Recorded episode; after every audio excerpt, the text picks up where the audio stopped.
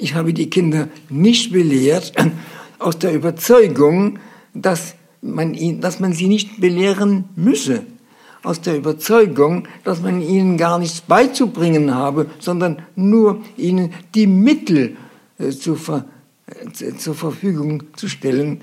Die Mittel, die auf die beste, auf die einfachste Weise ermöglichen, eine eigene Spur aus sich herausfließen zu lassen.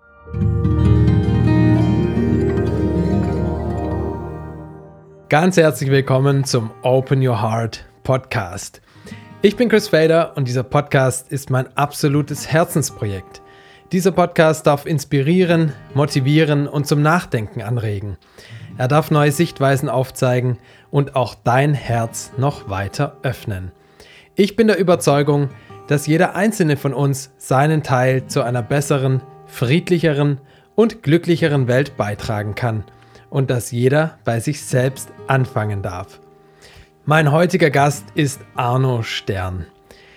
Diese Gelegenheit, dieses Geschenk, einmal mit Arno Stern persönlich im Gespräch sein zu dürfen und das noch im Rahmen meines Open Your Heart Podcasts, erfüllt mich mit Demut und tiefer Dankbarkeit. Arno Stern ist durch seine Forschungsarbeit, durch sein Schaffen und Wirken weltweit bekannt. Doch bevor ich Arno Stern nach seiner ganz eigenen Geschichte fragen werde und er mit Sicherheit mehr zum Malort und zum Malspiel sowie dem Begriff der Formulation erzählen wird, möchte ich auf ein Crowdfunding hinweisen, welches nur noch bis zum Mittag des kommenden Montags, den 18. April, läuft. Es geht um einen poetischen Musikfilm, durch welchen Arno Stern für sein Lebenswerk geehrt werden soll. Im Juni wird Arno Stern seinen 98. Geburtstag feiern und diese Gelegenheit möchte genutzt werden, ihm eben jene besondere und mehr als verdiente Überraschung zu überbringen. Der Musikfilm wird zusammen mit einem eigens für diesen Film gegründeten Ensemble in Wien für Arno Stern vorgeführt. Den Link zum Crowdfunding findest du in der Beschreibung und ich würde mich wirklich sehr freuen, wenn diese Kampagne ihr Ziel erreicht und seine so wertvolle Arbeit, dessen Tragweite meinem Gefühl nach bis heute noch nicht ansatzweise erkannt und anerkannt ist, die verdiente Würdigung bekommt. Arne Stern, ganz herzlich willkommen im Open Your Heart Podcast. Ich freue mich riesig, diese Möglichkeit heute hier zu haben. Und ich bin wirklich erfüllt von Dankbarkeit. Ähm, vielen lieben Dank. Bitte schön, ja. Ich mache es auf alle Fälle gerne. Ich bin immer bereit, äh, Auskunft zu geben über das, was ich tue. Und äh, es ist mir immer angenehm, wenn ich weiß, dass viele Menschen davon erfahren. So. ja, ich hatte ja schon, ich hatte ja schon die Ehre, mit dem wunderbaren Sohnemann, mit André. Ja. Und er hat erzählt, auch in unserem gemeinsamen Gespräch, dass ähm, trotz der Umstände damals äh, sie als Kind heute sagen, dass die Kindheit eine glückliche war. Und ich möchte das gerne als ja, Anlass nehmen, in diese, in diese Folge zu starten, um da noch ein bisschen tiefer zu gehen, weil ich sehr, sehr interessiert bin an ihrem Weg, an der Geschichte, an der Biografie und ähm, würde mich sehr freuen, wenn Sie uns da heute ein bisschen mitnehmen könnten in, in diese Geschichte. Ja, gut, ich bin zu allem bereit. Also das möchte ich auf alle Fälle verkünden, dass ich nicht ein unglückliches Kind gewesen bin. Heute sind nicht alle Kinder glücklich. Sie, haben, sie führen nicht ein sehr beglückendes Leben und viele Kinder beklagen sich über ihren Alltag was mich gar nicht, äh, gar nicht erstaunt, weil ich auch finde, dass es den Kindern gar nicht gut geht. Jedenfalls, dass, den, dass das Leben der Kinder nicht ihnen angepasst ist und dass sie eigentlich auf eine andere Weise lebend glücklicher wären als in, auf die Weise, die man ihnen heute, in die man sie heute hineinzwängt. Und äh, ich bin immer bereit, äh, ich bin immer bereit zu sagen, dass es den Kindern anders gehen müsse, also dass die Kinder ein anderes, dass man den Kindern ein anderes Leben bieten müsse als das, was sie heute erdulden müssen. Aber das ist natürlich eine Sache der Auffassung, aber das müsste, äh, das müsste man noch äh, im Einzelnen behandeln. Gut, ja, das. Mhm. 1924 in Kassel geboren, genau. Ja. Und wie war das damals? Können wir da noch mal so ein bisschen Einblicke bekommen? Wie war diese Kindheit und dann natürlich auch die Flucht und alles, was da passiert ist damals? Das war, das war die Kindheit in einer sehr unglücklichen Zeit. Es war während äh, ja, in der Zeit, als die Menschen verarmten, es war so nach dem Ersten Weltkrieg gewesen, und äh, äh die, die Menschen waren im Allgemeinen unglücklich, waren genügsam, weil es gar nicht anders ging. Und äh, ja, aber mein Vater war ein Glücksmensch. Das war seine Veranlagung. Und das war auch sein Schicksal gewesen. Mein Vater war ein Glücksmensch und er klagte eigentlich gar nicht. So wie das Leben verlief, so passte es ihm. Er hat sich also eingelebt in alle Situationen. Und, ähm, und ich habe ihn nie traurig kennengelernt als Kind. Also ich war wirklich ein sehr beglücktes Kind, der, äh, das sich auf seine Eltern verließ, der ein Kind, das äh, gerne lebte, wenn man es so zusammenfassen könnte. Äh, ich war bei meinen Eltern wirklich geborgen und, und jeder Moment war mir kostbar. Also wenn ich das so, wenn Sie also wissen wollen, wie ich mein, meine Kindheit beurteile, dann ist es vielleicht, was ich Ihnen jetzt gesagt habe. Ich hatte eine glückliche Kindheit. Ich lebte, äh, mein Vater hat, war natürlich beschäftigt, war tagsüber nicht zu Hause. Meine Mutter hingegen hat, war nicht er hat nicht gearbeitet, ging also nicht am Morgen, so wie viele Frauen heute, äh, äh, außerhalb des Hauses und ich war irgendwo untergebracht. So ist es nicht gewesen. Meine Mutter äh, lebte zu Hause und, äh, und, und, und war glücklich zu Hause, auch mit dem, was äh, mit ihren, die, den Pflichten, die, die, ihre, die ihr oblagen. Und, äh, äh, und ich muss sagen, äh, das hat sich auf meine, äh, auf, auf mein Verhalten auch, äh, hat natürlich, hat eine Wirkung gehabt auf mein, auf mein Verhalten. Und ich kann also mit, mit Überzeugung sagen, dass ich ein glückliches Kind gewesen bin und dass ich eine glückliche Kindheit erlebt habe. Dann, ja, und dann kam eben in dieser allgemeinen unglücklichen Zeit, kam eben, äh, kam eben Hitler an die Macht. Und dann ist alles vernichtet worden. Dann ist alles verschwunden, was, äh, äh, was aus meinem Leben äh, eine, eine glückliche Kindheit hätte werden lassen können. Gut, ja, das ist nichts Neues für Sie, äh, aber mein Vater war ein Glücksmensch und ich muss sagen, äh, er ist allen Gefahren, und die waren zahlreich, allen, allen Gefahren ist er äh, ausgewichen. Er hätte verhaftet werden können, er hätte verklagt werden können und so weiter. Das hat ihm nichts, kam nicht. Und an was in seinem Leben vorkam, gut, er hatte, er, er arbeitete mit seinem Schwager zusammen. Sie hatten einen Betrieb, sie stellten, äh, sie stellten äh, Kämme und solches und, und her und, äh, und äh, hatten Angestellte natürlich. Und äh, äh das war in Kassel. Und mein Vater ging tagsüber natürlich äh, in die kleine Fabrik, die sie gegründet haben.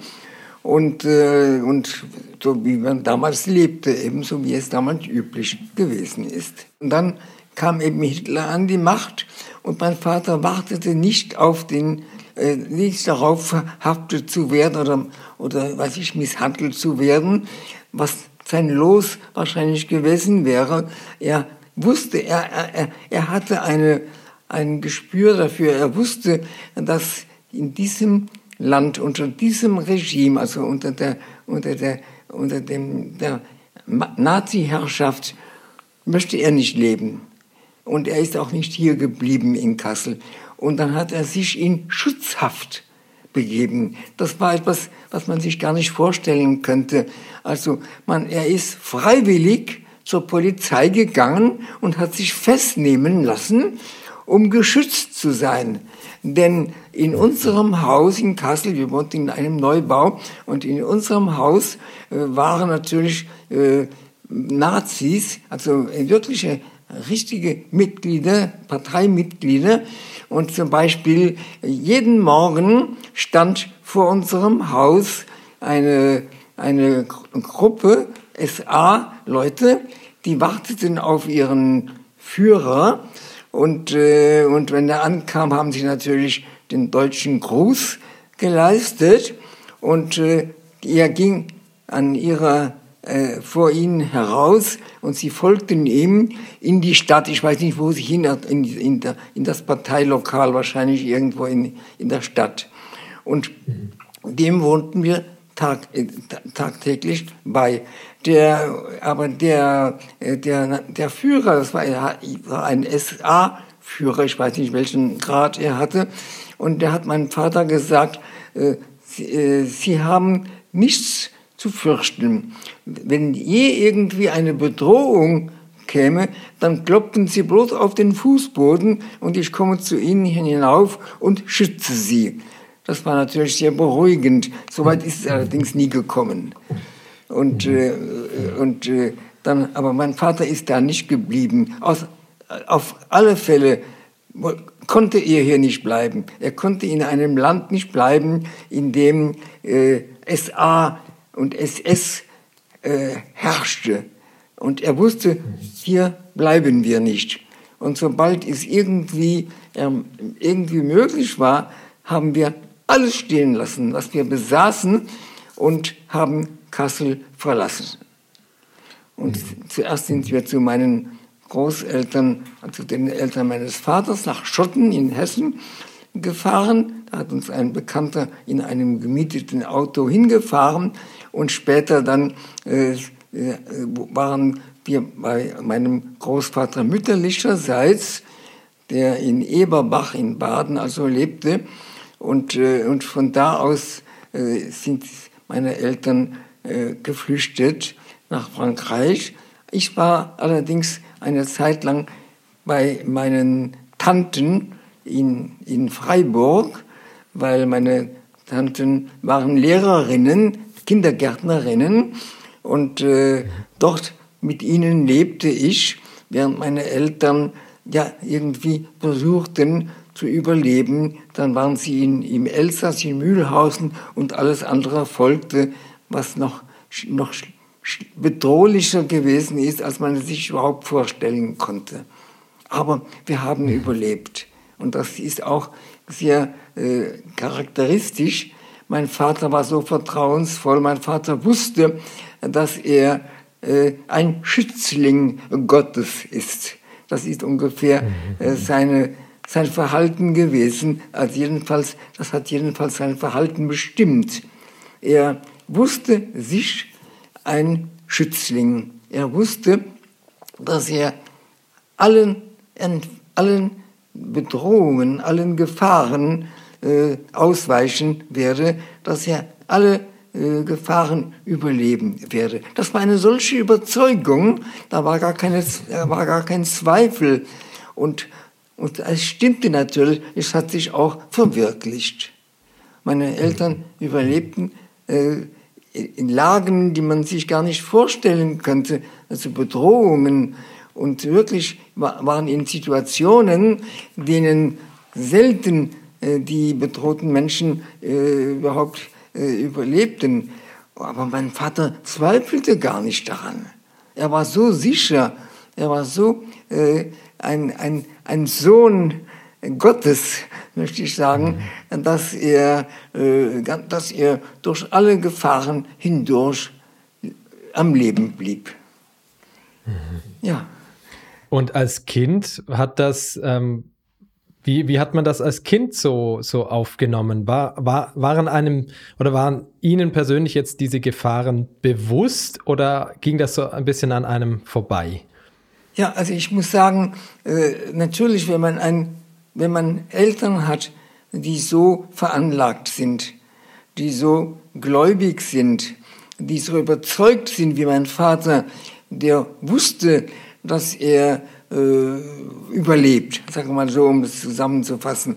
Wenn man einen so gläubigen, überzeugten Vater hat, ja, dann ist es gar nicht erstaunlich, dass man als äh, Achtjähriger, als Neunjähriger eben ebenfalls äh, so veranlagt ist und demnach und dementsprechend natürlich auch ein, ich würde sagen, erfülltes Leben hat. Mhm. Ein kleines Beispiel. Wir waren, also wir waren befreundet mit äh, einer, äh, mit, mit, mit einer Person, die im, in unserem Haus in Kassel war ein Neubau. Und da war ein Laden unten, das war ein, äh, ein Milchgeschäft. Und wir waren gut befreundet mit der Milchhändlerin. Und wir kauften unsere Käse und alles dort bei ihr und Butter und so weiter. Und äh, eines Abends eines Nachmittags waren wir bei dieser Frau Frese, ich weiß noch heute den Namen davon, das war 1930, also in den, Jahren, in den 30er Jahren, und wir waren bei der Frau Frese am Abend und spielten Karten. Wir spielten, ich weiß nicht, ob Sie von dem Spiel wissen, das hieß Mensch, ärgere dich nicht. Kennen Sie das Spiel? Das war damals sehr, sehr verbreitet. Mensch, ärgere dich nicht. Gut, ist egal. Jedenfalls, äh, wir spielten das am Abend und äh, meine Mutter war, es war mein, ja, während mein Vater sich in Schutzhaft gegeben hat, weil äh, Bekannte, und diese Bekannte waren Rechtsanwälte, sehr bekannte Rechtsanwälte in Kassel, und die wussten natürlich, waren sehr informiert, die wussten von der Gefahr, die alle Juden in Kassel natürlich bedrohte. Und äh, äh dann ist er in Schutzhaft gegangen, um nicht zu Hause zu sein. Dort, dort wäre er wahrscheinlich von der SA oder von der SS wäre wahrscheinlich verhaftet worden und wäre verschwunden. Und also mein Vater war in Schutzhaft, meine Mutter ja, ich lebte mit meiner Mutter zusammen eine Zeit lang und, ähm, und äh, äh, eines Abends äh, kam, wir waren also bei Frau Frese und spielten Karten und meine Mutter wollte nach Hause und sagte, Mama, wir wollen noch ein Spiel machen. Gut, meine Mutter war so großzügig, mir noch ein Spiel zu gewähren. Und dann kam, dann hat es geläutet, unten, es war also ein, ein modernes, ein modernes Haus, hat es auf der Straße geläutet und es kam, es kamen zwei SS-Männer an und die gingen durch den Flur und gingen in den ersten Stock, wo wir wohnten haben dort geläutet. Natürlich meine Mutter und ich waren nicht zu Hause, sonst wären wir verhaftet worden. Gut, und nachdem, sie, nachdem niemand da gewesen ist, sind sie wieder gegangen. Das war unsere Rettung gewesen. Und als sie dann heruntergingen, hat Frau Frese mal durch das kleine Guckloch geschaut an der Tür und gesehen, dass es SA, SS-Männer gewesen sind. Und die hätten uns einfach hätten geläutet und hätten uns mitgenommen und hätten uns verhaftet und irgendwie ermordet. Das war so unser Schicksal gewesen. Das war sehr bezeichnend natürlich. Gut, und daraufhin hat man, hat ein Freund, ein Mitarbeiter meines Vaters, hat dann ein Auto gemietet und wir haben alles stehen gelassen in unserer Wohnung, alles, was wir besaßen und sind äh, weggefahren mit zwei Koffern, sind erst zu den Großeltern, zu den Eltern meines Vaters gefahren und von da aus sind sie nach Freiburg zu dem äh, Vater meiner Mutter und gleich daraufhin sind meine Eltern nach, nach Frankreich geflüchtet. Das war so mein Abschied von Kassel gewesen. Ich war also in der, ich ging in die Schule, ich war in der so damaligen Volksschule, war ein sehr guter Schüler, hatte einen guten Ruf. Ich war sehr beflissen und äh, ich war ein gut angesehener Schüler. Mein Lehrer hatte mich irgendwie gerne. Ich weiß nicht, was, was das, was das, äh, äh, was, warum es so gewesen ist, aber es war jedenfalls so. Und äh, ich habe ein kleines Beispiel aus dem aus, aus der Beziehung mit meinem mit meinem mit Herrn Gischler, mit meinem Lehrer. Äh, er hat mich gefragt, was ich werden möchte als Erwachsener. Und dann habe ich gesagt, ich möchte Kunstmaler und Dichter werden. Und meine Vorbilder sind gewesen Goethe hauptsächlich, Goethe und Rembrandt. Das habe ich mir vorgestellt zu werden, später einmal. Ich bin nicht, ich bin nicht so geworden, aber mein Lehrer hat das sehr originell gefunden und hat es auch seinen Kollegen äh, gesagt. Da bin ich vorgestellt worden als dieses, als diese, dieses eigenartige Kind. Es war so neunjährig, äh, achteinhalb, neunjährig. Äh, es war natürlich nicht üblich, dass ein so ein kleiner Junge äh, einmal ein Kunstmaler und ein Dichter werden wollte. Dann musste ich seinen, den Kollegen meines Lehrers musste ich dann sagen, was ich dann später einmal werden möchte. Und dann haben alle gestaunt darüber, dass ich nicht wie, der, wie die Eltern von den von meinen Mitschülern, was ich, äh, ein, ein Geschäft aufmachen werden oder was ich, was sie, was sie, wovon sie geträumt haben, aber äh, dass sie äh, das werden wollen, was ich beabsichtigte, was ich mir vorgestellt hatte, das ist auffallend gewesen. Gut, das wollte ich Ihnen als kleine Anekdote erzählen. Ja. Total schön. Vielen, vielen Dank. Ich möchte noch etwas hinzufügen, wenn ich Sie noch einen kleinen Moment gestatten. Äh, äh, äh, wir, wir saßen am Abend, also mein Vater arbeitete sehr lange.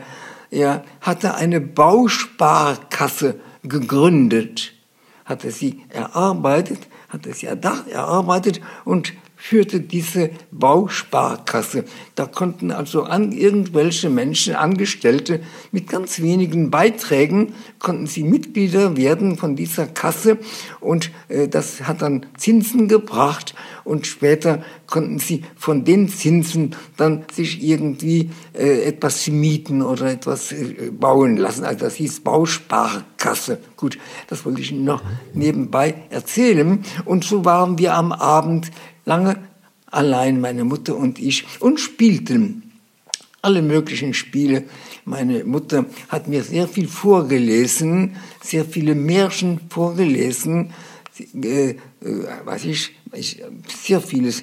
Und äh, wir saßen dann zusammen und wir sangen. Und meine, mein Großvater, also der Vater von meiner Mutter, äh, der hatte, liebte Volkslieder und er sang zu Hause. Er sagte zum Beispiel, ähm, da wo man singt, da lass dich nieder, böse Menschen kennen keine Lieder. Äh, das war eine Einstellung, eine Veranlagung von, von, aus dem Leben von, von meiner Mutter. Mein Großvater, also der, der Vater von meiner Mutter, besaß eine, eine kleine Fabrik und sie stellten äh, Industrie, äh, Industriewerke ähm, äh, her, als weiß ich, äh, es waren Öle, Industrieöle stellten sie her. Und mein Großvater hatte als, äh, als äh, Reklame, ähm, äh, ich weiß es nicht mehr, ja, David, also mein, meine Großmutter hieß, ihr Familienname war David gewesen.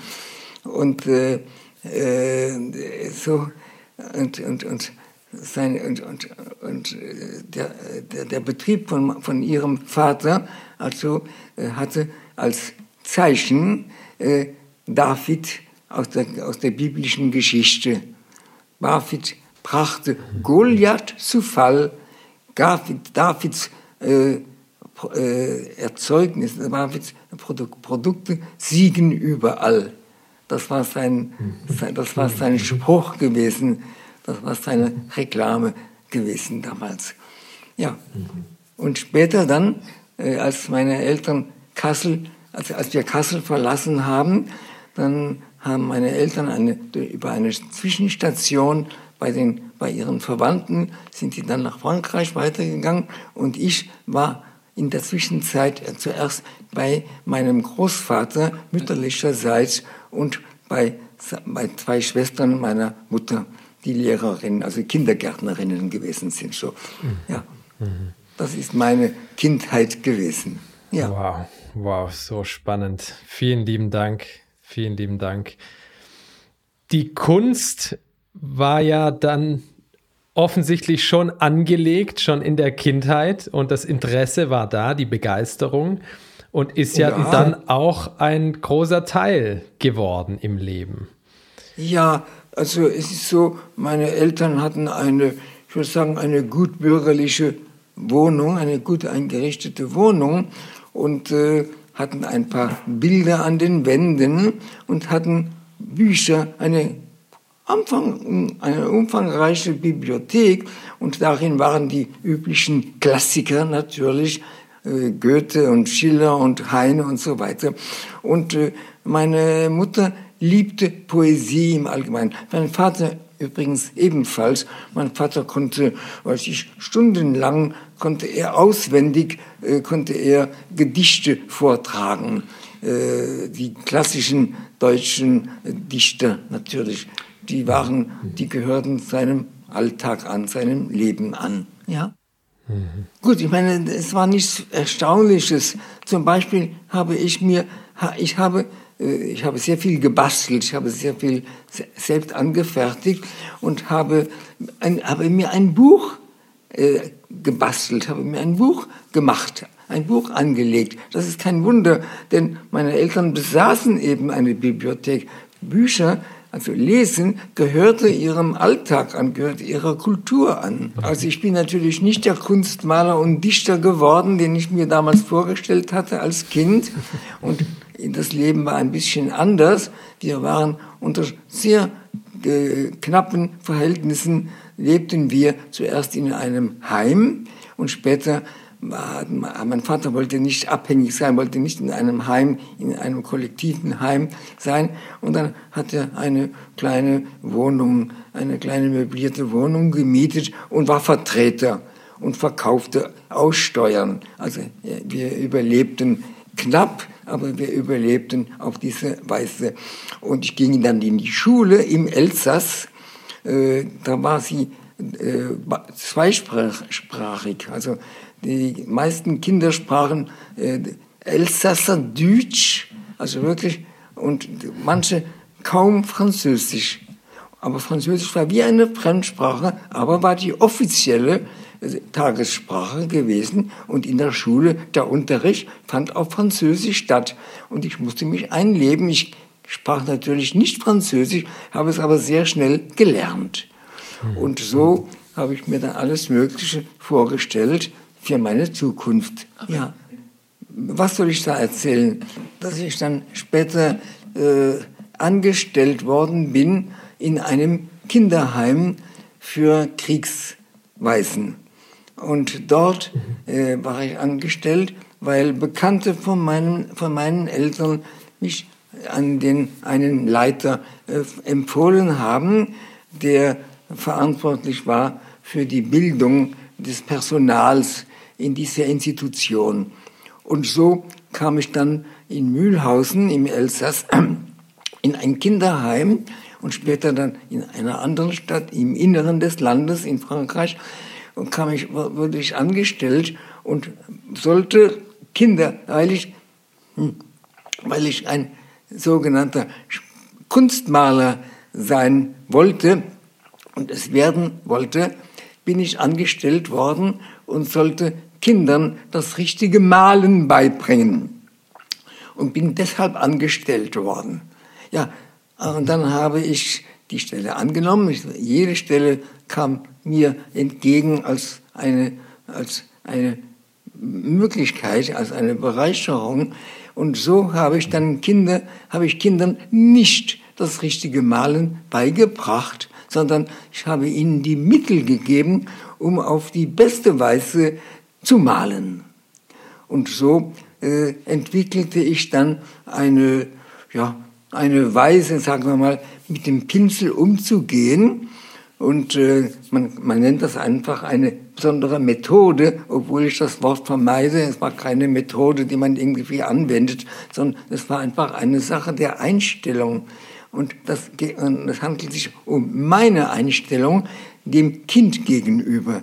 Dass, dass ein Kind äh, nicht belehrt werden muss dass man dem Kind nicht das richtige, den richtigen Umgang mit einem Pinsel beibringt, das war für mich sonderbarerweise allerdings war für mich selbstverständlich gewesen. Und so habe ich dann die, aus dieser Einstellung kommend, habe ich dann eine, ein Verhalten entwickelt, mit Kindern, um Kinder äh, zu bereichern, um Kindern etwas zu ermöglichen, äh, den Genuss, sagen wir mal, mit, den, mit der Darstellung von Dingen.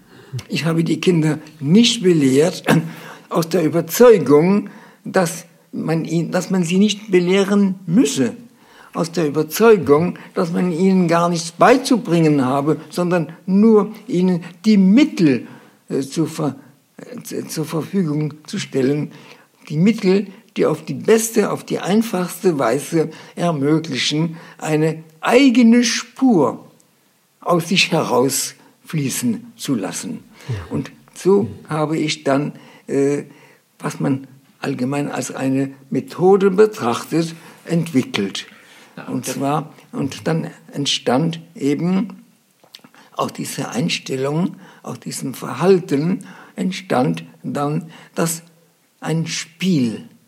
Und ich war überzeugt, dass es nicht darum geht, hier nun eine Methode, hier irgendwelche, irgendein Wissen zu vermitteln, sondern es ging um ein Spiel.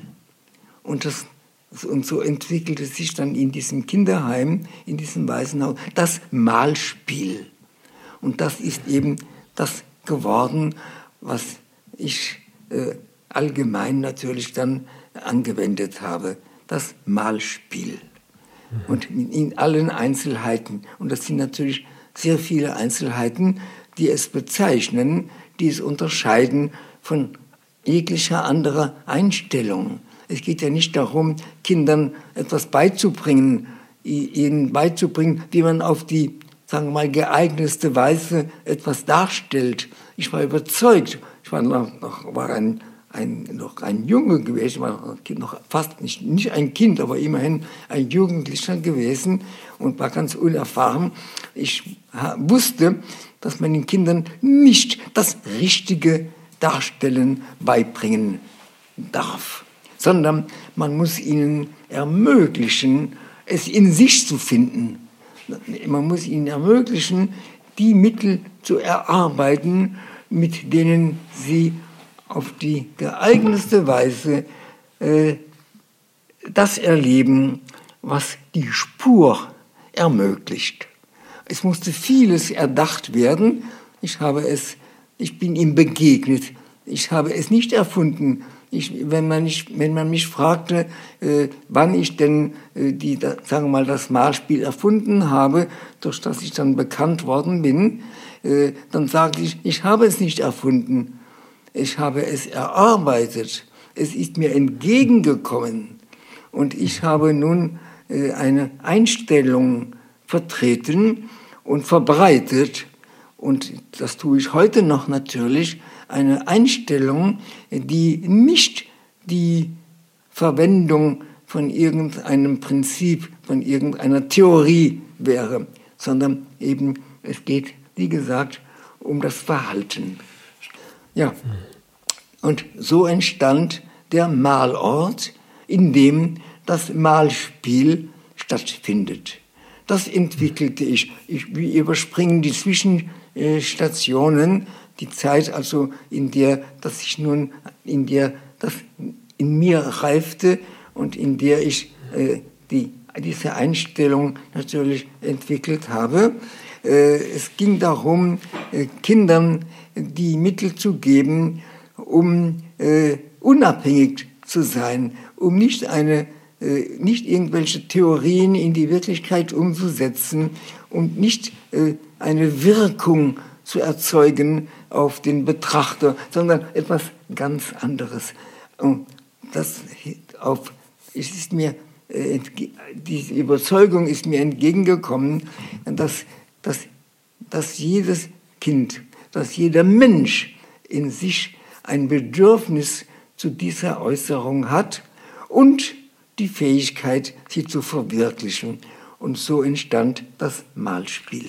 Und so gründete ich dann den Malort, der sich verbreitet hat und bildete Menschen aus, um dann diese Rolle zu spielen, also die meine Rolle zu übernehmen. Und zwar nenne ich diese Rolle, es ist keine belehrende äh, Einstellung, sondern es geht ja um was anderes hier. Es geht ja um eine Überzeugung, zu einer Zustimmung eigentlich. Und äh, ich habe nun viele, ich kann schon sagen, in, der, in den vielen Jahren, viele Menschen ausgebildet, die dann Malspieldienende sind. Und das ist das, was ich vertrete. Und das ist das, woraus ein neuer Beruf entstanden ist. Mhm. Mhm. ist es wow. auf diese Weise verständlich. Ich lege Wert darauf, den Unterschied zu unterstreichen zwischen Belehrung, zwischen einer Methode, zwischen irgendeiner, sei sie noch so erdacht, noch so entwickelter, äh, wie, es, wie oft manche Methoden sind. Aber das geht gar nicht um eine Methode, es geht um eine Überzeugung, um eine Einstellung, die aus dieser Überzeugung herausgewachsen ist. Ja. Mhm, mhm. Total schön. Vielen, vielen Dank. Richtig toll. Wenn man sich mit dem Malort befasst, stößt man schnell auf den Begriff der Formulation. Ja. Können Sie den noch ein bisschen erläutern? Was die Formulation ist. Ja, genau. genau. Man, man, es ist vieles darüber zu sagen. Man, man muss vieles äh, man muss von vielem sagen, dass es das nicht ist. Denn es wird ja immer wieder verwechselt. Man glaubt, inzwischen hat sich natürlich vieles verändert. Man äh, hat viele Methoden entwickelt und ist von vielen Begegnungen ausgegangen. Zum Beispiel glaubt man, dass das Kind äh, Dinge aufnehme, die Welt aufnehme. Das Kind begegnet allem Möglichen in seiner Umgebung und hat die Lust, es in, äh, äh, umzusetzen, zu verwenden, irgendwie anzuwenden, in die Praxis äh, einzuführen. Und so äh, werden Kinder erzogen, Kunst erzogen. So entstand dann zum Beispiel die Kunsterziehung. Das ist etwas sehr Schädliches denn man redet den Kindern ein, sie besäßen das nicht auf eine natürliche Weise und müssen es erst erlangen. Sie müssen es, man müsse es ihnen erstmal beibringen. Das heißt, die gute Weise, die, sagen wir mal, man müsste erstmal von der Betrachtung ausgehen. Man müsse die Kinder so erziehen, dass sie die Dinge richtig betrachten, dass sie den Dingen richtig begegnen und als zweiten Schritt müssen sie dann das Erfahrene, das Beobachtete, das Aufgenommene, müssen sie umsetzen und müssen selbst dann wiedergeben, was in sie eingegangen ist. Der Einstellung äh, widersetze ich mich. Kinder müssen nicht aufnehmen, was sie dann wiedergeben sollen. Kinder müssen gar nicht im Dienst dieser Wiedergabe sein, also den Künstler spielen. Der Künstler legt Werke an. Der Künstler legt Dinge an, die von anderen betrachtet werden und bewertet werden und eine Wirkung, eine Wirkung äh, haben auf den Blick anderer. Das habe ich natürlich abgelehnt. Es geht nicht um etwas wieder zu, um, um etwas, das wiedergegeben wird, sondern es ist etwas im Menschen, das erreicht werden muss und das, das der Mensch erleben soll. Und das ist eben die Besonderheit des Malspiels. Jawohl, das ist die Folge des geförderten Malspiels. Das heißt, dieses Erlebens und der Fähigkeit der Wiedergabe, die daraus äh, entstanden ist. Nämlich eben die Formulation. Ich musste ihr einen Namen geben, ich musste einen Namen äh, erdenken, ich musste einen Namen äh, natürlich entwickeln, nicht auf Anhieb. Ich, es braucht eine gewisse Zeit. Ich habe manchmal gezögert, manchmal hatte ich vorübergehende Benennungen gefunden und schließlich habe ich dann endgültige äh, Benennungen eingeführt, die heute noch gültig sind. Ja, das ist also das, äh, was ich tue. Das ist also meine Beschäftigung, das sind meine, meine, Bedank meine äh, Gedanken, das sind meine, ja, ist meine, ist die eigene, ist meine, meine Rolle im Leben. So, mhm. ich mhm. denke, dass ich mich jetzt vorgestellt habe, dass Sie vielleicht eine klarere Vorstellung von äh, dem haben, was ich nun, was mich unterscheidet von Kunst, äh, von äh, Kunstvermittlern, also von Kunsterziehern. Das möchte ich unbedingt betonen, dass ich kein Kunsterzieher bin, sondern dass es etwas ganz anderes ist, was ich fördere, was durch mein Verhalten gefördert worden ist, das durch mein Verhalten äh, überhaupt erstmal ins Leben gerufen worden ist. Nämlich, das ist es eben, das Malspiel und seine Folgen. Mhm. Ja. ja. Wow. Vielen herzlichen Dank. Wow. Ich, ich habe natürlich noch viele Fragen, aber das würde den Rahmen sprengen. Äh, ich möchte mich einfach herzlich bedanken an dieser Stelle für all dieses Tun, dieses Wissen, diese Erkenntnisse, diese Einstellung, äh, den vor allen Dingen den Kindern, die vor allen Dingen den Kindern entgegengebracht wird. Ja. Und auch, dass das Wissen, sage ich jetzt einfach mal, weiter vermittelt wird. Ja, bis heute bin sie ja, sage ich mal, Malort Dienende aus, wenn ich das richtig äh, ja, ja, ja, absolut. habe. Ja, das ist wirklich ähm, sehr bewundernswert. Also ganz, ganz herzlichen Dank. Bitte schön, ja. Und ich möchte noch hinzufügen, da kommt noch ein etwas hinzu, ein Begriff, die Dringlichkeit. Nämlich heute besteht eben die Gefahr, dass Kinder kunsterzogen werden, dass sie also belastet werden von fremden Begriffen und die sind schädlich. Und da muss man eben jetzt dafür sorgen, so wie Sie es jetzt gerade im, gerade im Begriff sind zu tun. Sie müssen die Formulation bekannt geben. Sie müssen dafür sorgen, dass man weiß, dass es neben dem Kunstgeschehen, ich habe nicht gegen die Kunst, ganz im Gegenteil, natürlich ist die Kunst eine, wie, etwas Wesentliches, etwas Kostbares, aber dass es neben dem Kunstgeschehen eben etwas ganz anderes gibt und das ist unersetzlich, ist etwas Kostbares und ich setze mich dafür ein, also ich kämpfe darum, dass das bekannt wird, damit alle Menschen das erleben können.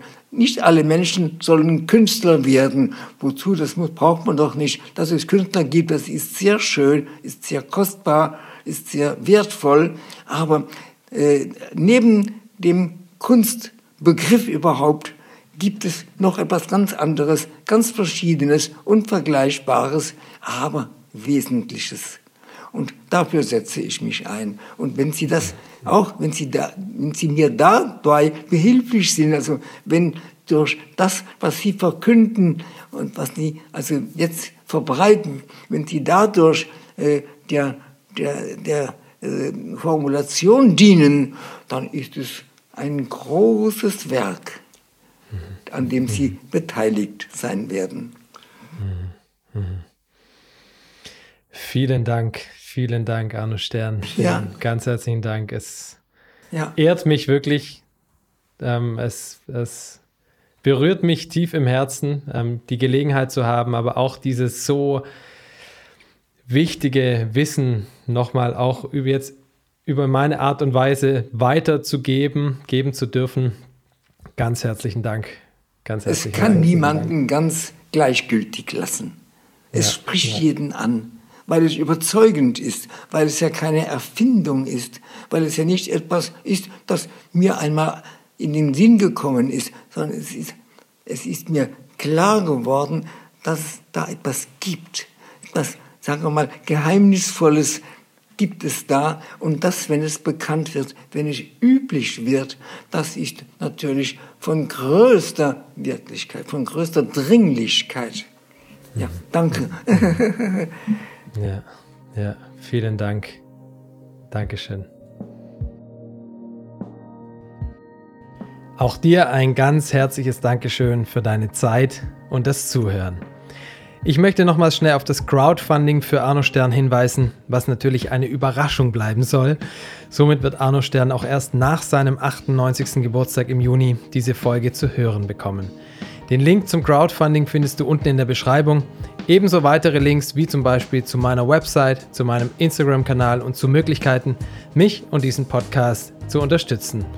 Ganz herzlichen Dank und alles Liebe von Herzen.